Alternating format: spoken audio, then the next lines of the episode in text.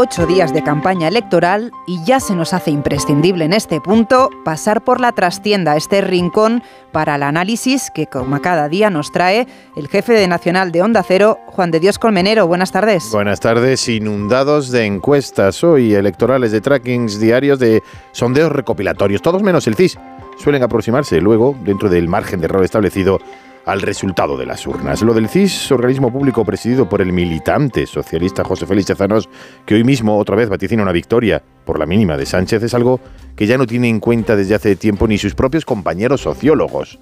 ¿Cuál debe ser la sensación profesional cuando absolutamente todos tus colegas, tus compañeros profesionales, evidencian que tus datos están adulterados?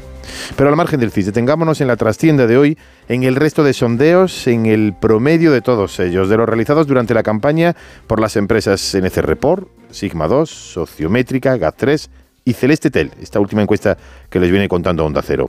El denominador común de todas ellas es que el Partido Popular ganará las elecciones, será la formación con mayor número de votos, también con mayor número de escaños, y en todos los sondeos se observa también una disputa que se va a mantener hasta el último día entre Vox y Sumar por el tercer puesto. Así, escogiendo la media de cada instituto y haciendo a su vez el promedio de todos los sondeos antes mencionados, el resultado es el siguiente. El Partido Popular obtendría 147 escaños.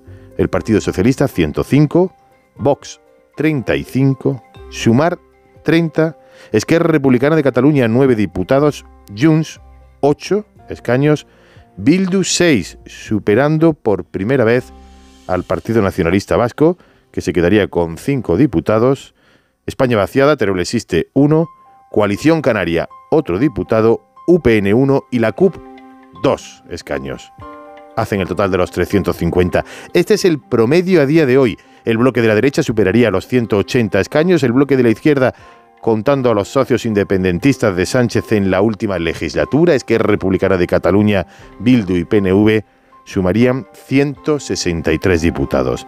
Promedio de sondeos a día de hoy, pero queda por delante justo la mitad de la campaña electoral.